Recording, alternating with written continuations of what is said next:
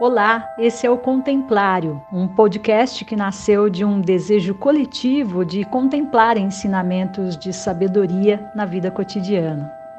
E a partir desse desejo, nós geramos essa motivação de compartilhar nossas experiências pessoais nesse caminho de estudos e de práticas de meditação.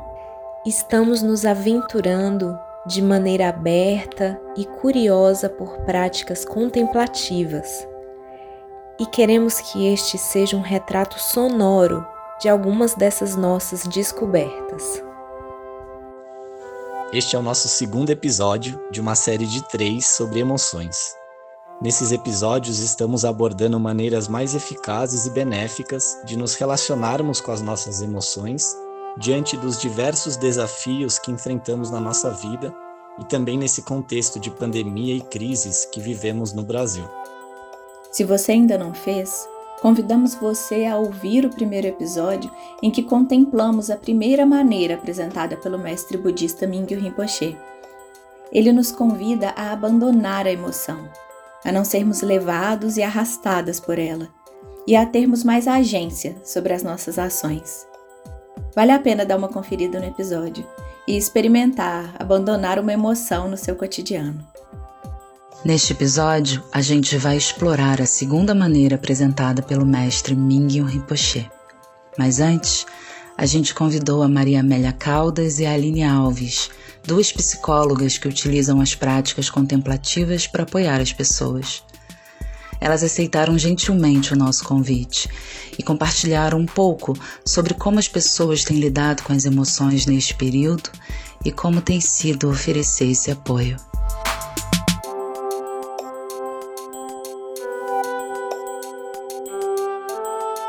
Olá, Maria Amélia e Aline. Obrigada por aceitarem nosso convite de participar aqui do Contemplário. Vamos começar contando um pouco sobre vocês e sobre a abordagem com que vocês trabalham. Meu nome é Maria Amélia, sou psicoterapeuta, trabalho com gestalt terapia, mais precisamente com a gestalt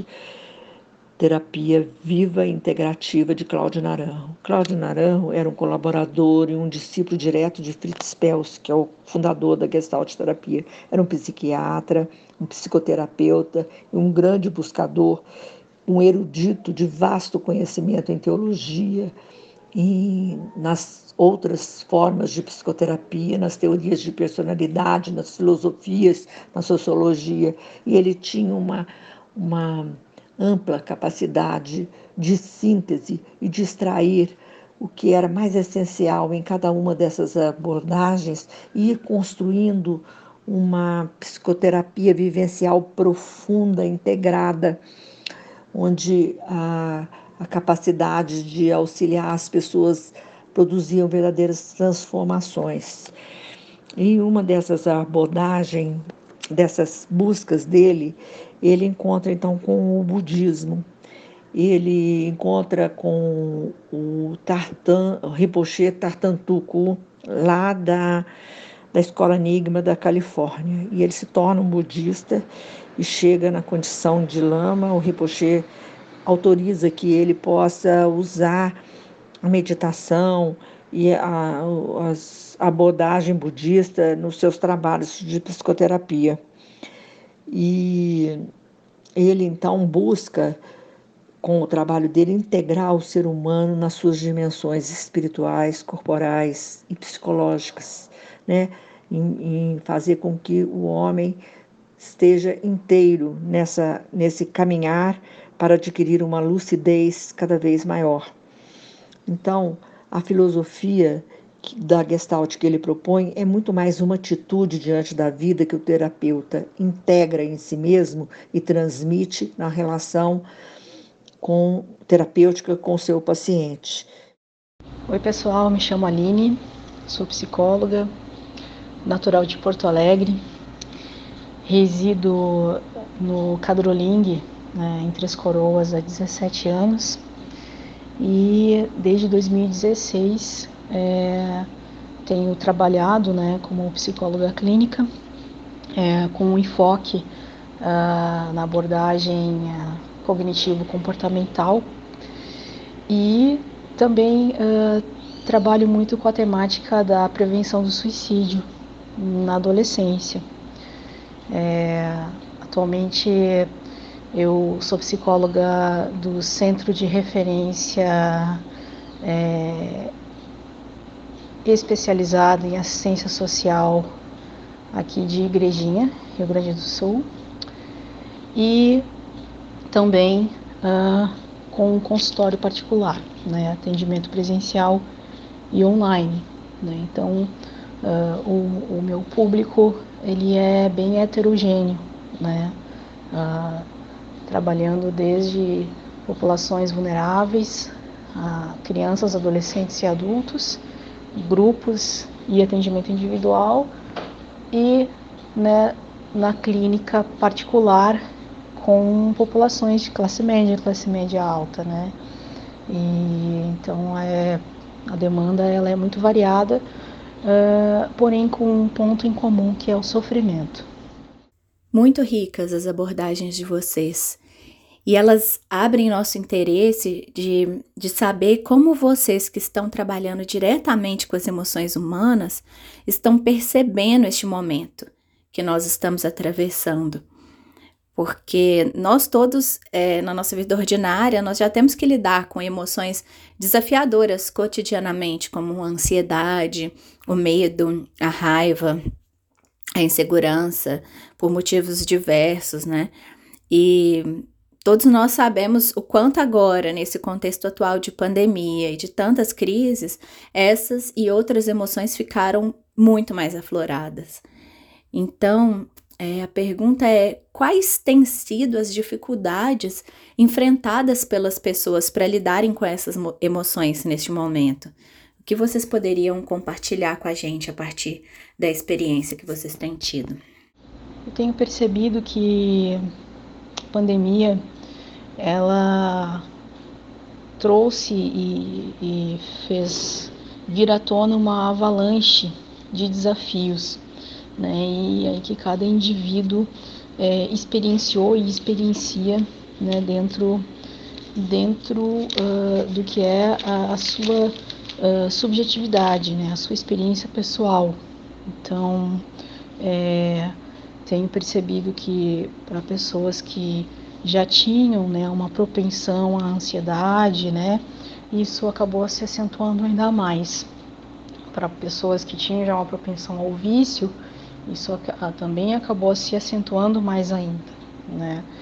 E um fato também que percebo é o fator é, uh, imprevisibilidade, né? Então, uh, ouvi assim, né, de muitas pessoas nos atendimentos o fato de que tinham assim uma esperança de no início desse ano as coisas estarem melhores e perceber uma grande piora, né, no sentido de não não não se ver uma luz no fim do túnel, de as coisas voltarem ao normal, né?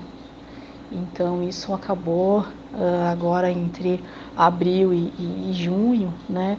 Uh, uh, fazendo com que as pessoas acabassem é, tido experienciado uma piora né, na, na, na sua uh, capacidade de, de reação né, à, à, à pandemia, né? Então, uh, algumas pessoas acabaram se deprimindo novamente, ficando muito desesperançosas. Então a pandemia, ela chega como um grande não, uma frustração, um impedimento da vida como ela era, dos nossos projetos, um parêntese assustador. Temos que parar, temos que aguardar, temos que estar sós. Então, acostumada a pensar que a gente controla a vida, nós vemos a mercê dessa vicissitude inesperada. E desde cedo nós construímos defesas para para nos enganar a respeito da continuidade da existência e do controle sobre ela. E de repente nós nos vemos de cara com a realidade da impermanência. Não podemos, não temos como, temos que ficar e, a, e aceitar. E a única saída para que isso aconteça de uma maneira é, proveitosa é aceitarmos essa realidade entrarmos em contato com o vazio existencial que surge a partir do fato de que nós não podemos estar vivendo a vida como nós planejamos e como nós é, entendemos que faz sentido.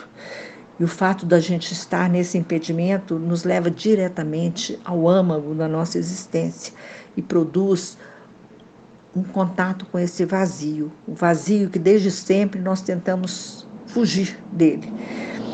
E aí ele está aí. E muitas, gente, muitas vezes as pessoas não sabem como lidar com isso. E, e então, dependendo da, da capacidade da pessoa de aceitar a existência como ela é, de olhar para isso com tranquilidade, de ter paciência para esperar, dependendo disso, ela vai sofrer mais ou vai sofrer menos. E diante dessa situação, o que as pessoas têm feito ou poderiam fazer para manter uma saúde mental? Uh, uma das coisas que é, tem ajudado é, a essas pessoas a, a enfrentar e, é, esses desafios e essa crise, um, principalmente quando se depara com situações de imprevisibilidade, né, e uh, quando não se vê uma luz clara né, no fim do túnel, é tentar viver um dia de cada vez, é tentar uh, não se planejar muito a longo prazo, principalmente num contexto de crise que nós estamos vivendo, numa pandemia. E uma coisa que é muito importante em situações de crises uh, como essa é trazer à tona, trazer frequentemente e cultivar a lembrança de que em algum momento é, essa situação terá um desfecho, terá um fim. E será muito importante a gente poder contar com a nossa saúde mental para dar uma continuidade nos planos, nos projetos, nas metas de vida. Porque se quando essa situação toda tiver um desfecho, uh, a gente não puder contar com a nossa saúde mental, porque vai estar muito adoecido, a gente não vai ter condições de retomar uh, os projetos, as metas, ou enfim, todas as, as coisas que nós gostaríamos quando a situação normalizar um dia. Né? Então, isso é são é, estratégias que muitas vezes é, eu trabalho com essas pessoas né, que acabaram é, tendo esses muitos gatilhos durante a pandemia que exacerbaram as suas emoções, no sentido da ansiedade, no sentido do pessimismo, uh, depressão. Tá? E, e esse caos é, ao mesmo tempo, doído, mas ele pode ser também uma grande oportunidade de desenvolvermos é, uma maior visão da realidade, desenvolvemos uma maior visão de nós mesmos, de nossa capacidade de superação, de nossa capacidade de travessia e de uma maior resiliência. Esse vazio, ele pode se tornar uma via fértil, né? Quando nós aceitamos as coisas como elas são, quando nós rendemos à realidade como imposta a nós, as nossas possibilidades podem surgir de uma forma muito criativa e nós podemos desenvolver uma capacidade de estar no mundo vivendo, fluindo com a vida do jeito que ela é. É, vocês falaram, né, que, que as pessoas saberem que esse momento é, é transitório pode ajudar elas, né, a lidar com as emoções e, e talvez até elas encararem esse, esse momento como uma oportunidade, né, de, de se olharem, se observarem. E, e aí eu, eu queria saber como que vocês têm, têm feito isso, como que vocês têm apoiado as pessoas a, a cultivarem talvez esse equilíbrio de um estado mental e emocional mais equilibrado para elas lidarem né, com esse contexto, para elas conseguirem cultivar um pouco de alívio e espaço na, na vida delas. Me parece que está sendo muito importante a, o estímulo das pessoas criarem espaços de saúde mental em meio à sua rotina. E que esses espaços de saúde mental nos propiciam estar em contato com a nossa essência, estar em contato eh, com a nossa emoção e nos conhecer. E isso é essencial para a gente conseguir é, lidar com esses momentos desafiadores, com esses momentos de crise. Porque não será o primeiro e nem será o último. É como o mar com as suas ondas. Tem momento que não tem onda nenhuma, mas tem momentos que vem uma sucessão de ondas. Então os desafios e crises da vida são como essas ondas. E o fato de nós nos instrumentalizarmos para lidar e passar por essas crises e por essas ondas seria o equivalente a gente aprender a dar um peixinho e furar a onda, ou dar um mergulho para passar por essa onda. E evitar que a cada onda que venha nós sejamos afogados por ela.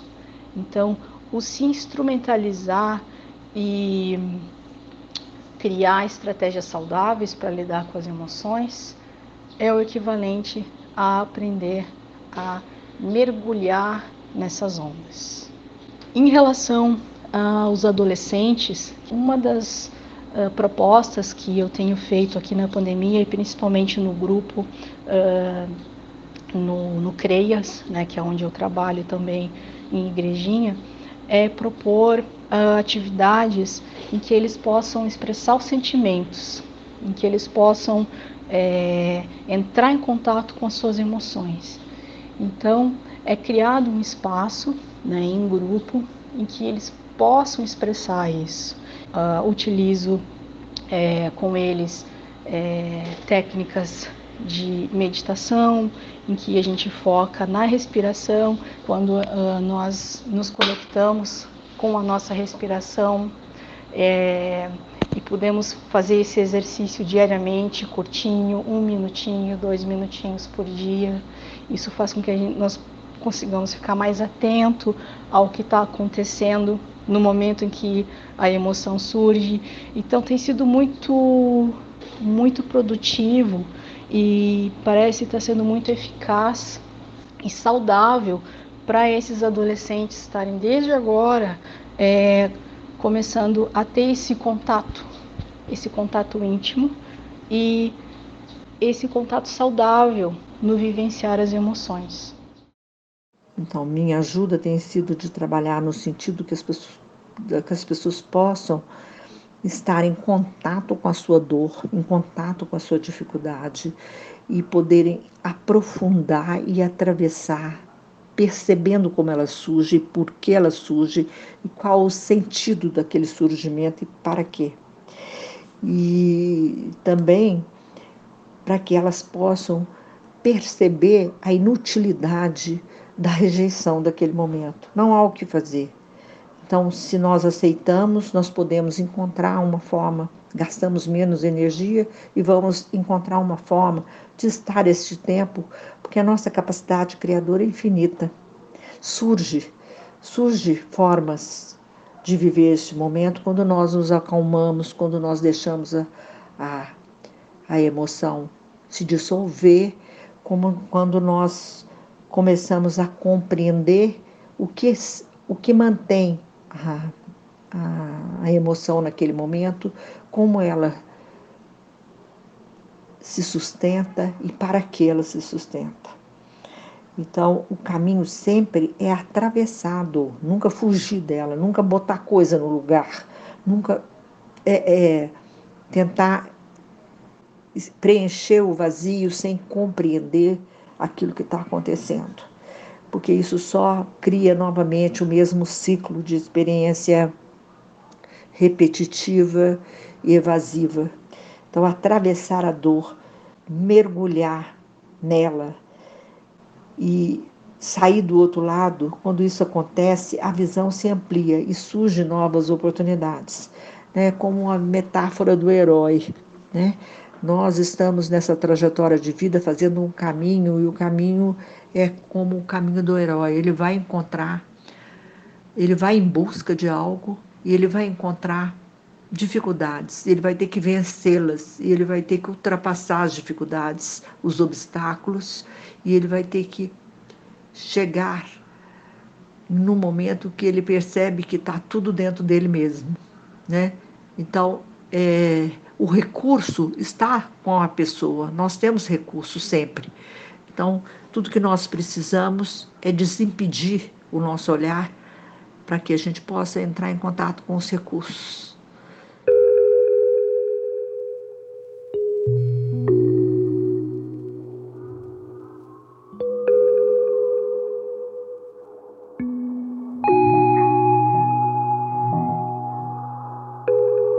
Com esse convite então de a gente usar os nossos recursos internos para lidar com os desafios que enfrentamos e para nos relacionarmos com as nossas emoções. Nós vamos ouvir agora na voz da Rita, segunda maneira apresentada pelo mestre Ming Rinpoche, que se chama transformar as emoções.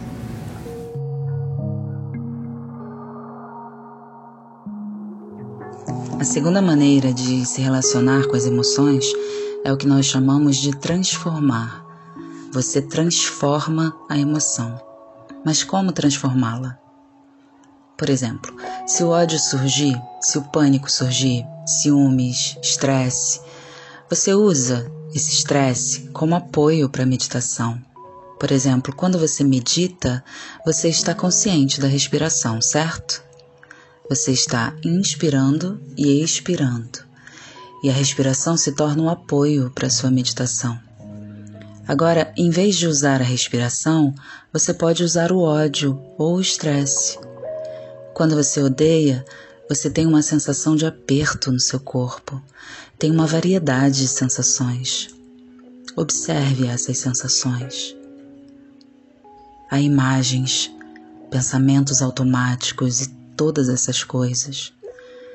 Então, o ódio se divide em pedaços e você não consegue realmente localizá-lo. Mas você está apenas observando o ódio e então você o transforma em meditação. Essa é uma maneira de transformar. A segunda maneira é transformar a emoção em amor e compaixão. Vamos dizer que você tenha esse ódio e você compreenda. Ok, eu tenho esse ódio e toda pessoa que estiver sentindo esse ódio não está feliz. Você sente empatia e solidariedade. Então você recebe o que nós chamamos de prática de receber e oferecer. Você recebe o ódio de todos os seres no seu ódio e pensa que o meu ódio se torne uma representação do ódio de todos os seres então o ódio se transforma em amor e compaixão. Algo neste sentido. Você pode aplicar isso com ódio, aplicar com pânico. Eu fiz isso quando era mais novo.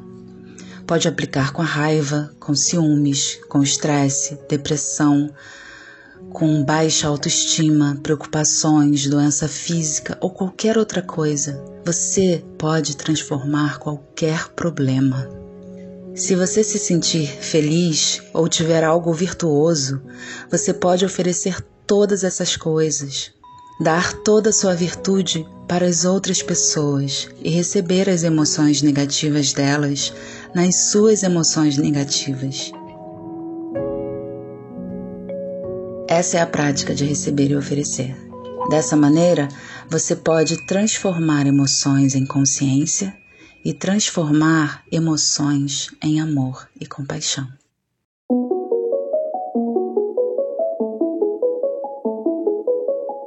Para explorarmos essa segunda maneira de lidar com as emoções, nós fizemos novamente a experiência de escolher uma emoção que está presente no nosso momento de vida e ver como seria tentar transformá-la. A gente escolheu uma emoção que ela não fosse muito desafiadora, né? Para que a gente pudesse experimentar práticas sem ser arrastado por alguma coisa que ainda pode ser muito difícil para a gente nesse, momento. Após nos sentarmos com essa emoção ou observarmos como ela surge no nosso dia a dia, nós compartilhamos como foi a experiência de transformá-la.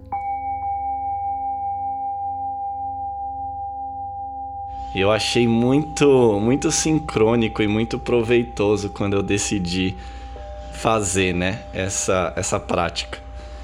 E eu não fiz a prática sentado em, em postura assim de meditação, né? Eu resolvi porque eu tô com os dias bem corridos e bem cheios nas últimas semanas e mais do que estava planejado.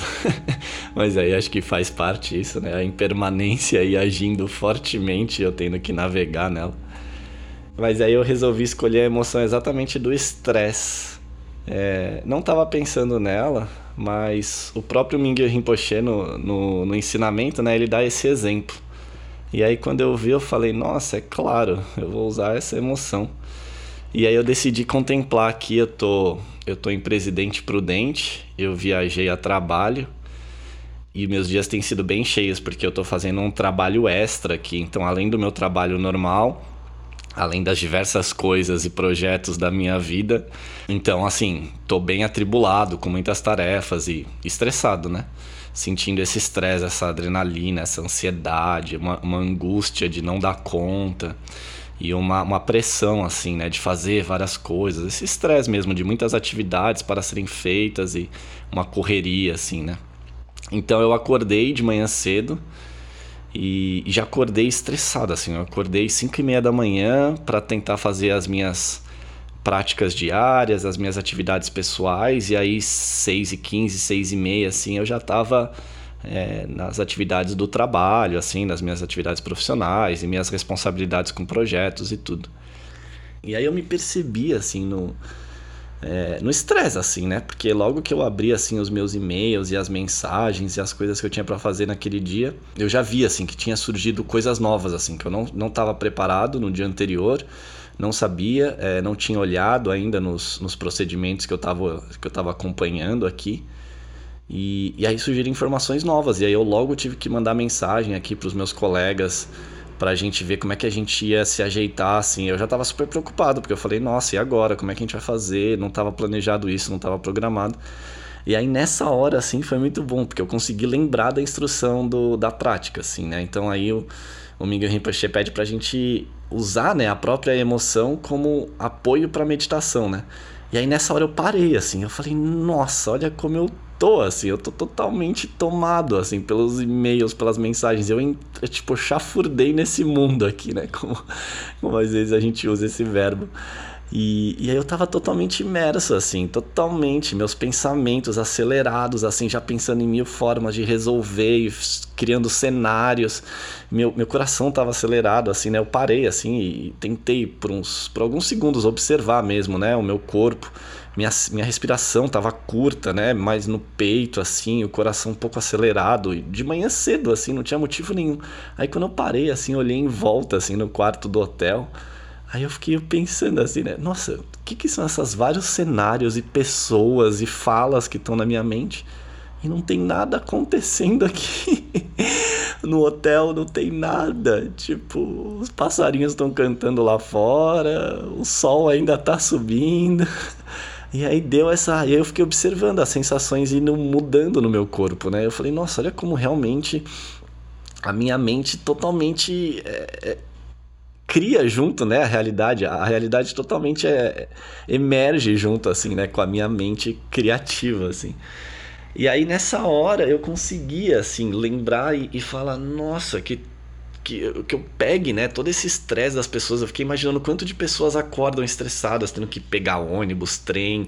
Eu falei, nossa, que todas as pessoas que tenham acordado dessa forma como eu hoje, assim, possam ter esse momento de alívio, assim, de olhar em volta e ver como não é necessário, né, a gente adicionar essa camada de, de sofrimento e de estresse, assim. E aí foi muito bom, porque daí logo depois que eu fiz isso, daí eu falei, bom, beleza, acho que agora eu tô num posso seguir aqui, né? E aí logo que eu voltei para seguir para fazer as coisas, eu, eu tava um pouco mais atento, então eu já percebi assim, né? O estresse já voltou um pouquinho, a aceleração, mas no outro lugar, né? Eu tava observando mais. E aí foi muito incrível, porque daí começaram a surgir, de fato, soluções criativas e, e, no fim foi super bom o que aconteceu de mudança no planejamento. Assim, depois surgiram outras soluções que daí eu consegui conversar aqui com as pessoas e, e no fim o cenário que surgiu foi melhor do que todos aqueles que eu estava imaginando e que eu estava prevendo, muitas vezes cenários trágicos, né?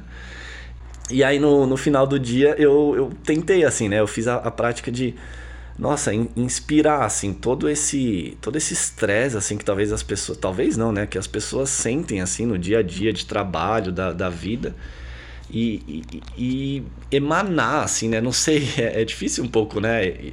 Visualizar isso, mas de fato é, aspirar, assim, né? E, e, intencionar que elas tivessem essa abertura, né? Que, que elas recebessem uma abertura, que elas recebessem um acolhimento, é, um espaço para deixar emergir as, as melhores qualidades delas, assim, né? E tentei enviar, assim, o, o pouco que eu, que eu tive, assim, né? De, de abertura e de, de criatividade, assim, e essa essa conexão assim com, com essa, esse lugar criativo da mente que se a gente permite né ela talvez nos surpreenda tanto para o lado negativo, mas também para um lado positivo de novas imagens e novos cenários e talvez essa flexibilidade que que eu notei em mim assim, né, de poder lidar com qualquer coisa que aconteça.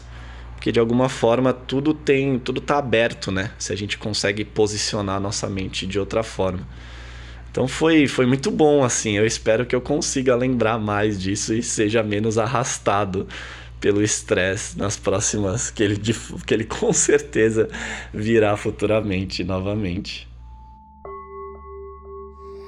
Pedro me acordou ontem, meia-noite, e eu fiquei deitada até três da manhã sem conseguir dormir. Então eu resolvi fazer minha prática no cotidiano da madrugada, no meio da minha insônia. E isso porque depois de um tempo sem conseguir dormir, eu entrei num super círculo vicioso de frustração por não conseguir dormir, a frustração me deixava mais desperta, e aí mais insônia, mais frustração.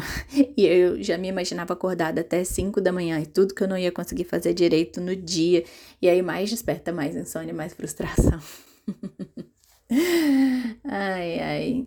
E foi aí que eu lembrei da prática, né? Sorte tentei experimentar.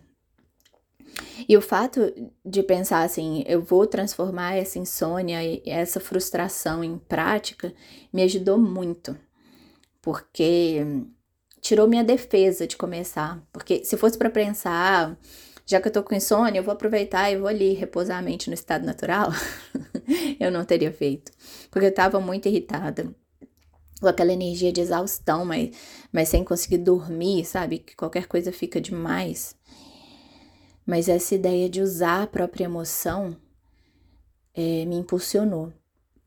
Junto com a fala da Maria Amélia, que estava ecoando para mim de abraçar a realidade, como ela se apresenta, né? E o resultado disso foi, é, assim, a insônia ou a frustração, assim, tudo junto, não, não tava nomeando muito. Aquilo que era uma coisa única, sólida, assim, grande, foi ficando menor, foi ficando, foi ganhando nuances, assim, que eu não tava percebendo antes. E não sei, foi, foi descolando de mim, assim. Olhar para aquilo foi me dando confiança de que eu não era aquilo, e isso foi abrindo espaço. E, e, daí eu comecei a imaginar todas as pessoas que precisam acordar de vez três da manhã, porque gastam três horas no ônibus para trabalhar, num subemprego do outro lado da cidade. As pessoas que podiam estar com insônia naquele mesmo momento, mas porque perderam a mãe ou perderam um filho naquele dia. E aí eu lembrei é, do pai de um amigo que está em fase avançada de doença terminal, de uma doença terminal e da fala da minha amiga de que ele tem andado pela casa com os olhos tristes, como se estivesse se despedindo de cada coisa. E eu fiquei pensando se ele não estava com insônia também naquele momento. E depois disso tudo, sério, eu já nem lembrava mais por que, que a minha insônia estava tão desesperadora há pouquíssimo tempo atrás. Assim, ficou bem ridícula, na verdade. E foi isso, assim, o resultado da prática foi que eu continuei insônia. Pensando mil coisas, mas depois disso eu não tava mais soterrada assim nela. Eu só conseguia pensar, nossa, que todas as pessoas possam dormir em paz à noite. E eu nunca tinha pensado nisso assim como, como uma aspiração tão clara. Quando eu fiz a prática de transformar as emoções, uma das coisas principais que me tocaram foi é, a conexão com outras pessoas. Então, perceber que eu não sofro é, sozinho, eu não sou a única pessoa que tem emoções difíceis, que tem o aperto no peito, que tem a mente é, nublada ou confusa é, por conta daquela emoção né, que é difícil. A partir desse momento, eu acho que eu fui encorajada a, a soltar, né, a, a abrir um pouco espaço para que aquilo fosse suavizado dentro de mim. E eu percebi que se eu posso suavizar a emoção difícil, se eu posso transformar ela é, do sofrimento para alguma coisa que eu só observo, né, mas eu não me confundo com ela, é, se torna mais fácil. E, e, eu percebi também que se eu posso, é, todas as pessoas que têm dificuldades, que têm emoções difíceis, também podem transformá-las, né? Então, isso foi chave para mim, foi essa percepção de que é, eu não sou a única pessoa é, que sofre, que tem dificuldades, eu não sou a única pessoa que tem um aperto né, assim, na garganta. É, e que eu posso olhar para esse aperto e, e soltar, né? É, e quando eu faço isso, é, eu consigo aspirar que todas as pessoas também que têm as mesmas dificuldades também soltem, também liberem né, essas emoções.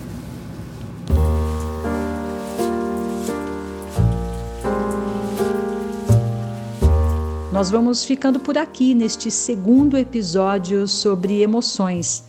Esperamos que os relatos das nossas convidadas psicólogas, bem como a prática do mestre Mingyur Rinpoche e nossas contemplações, possam de alguma forma apoiar e inspirar você neste momento tão desafiador que vivemos.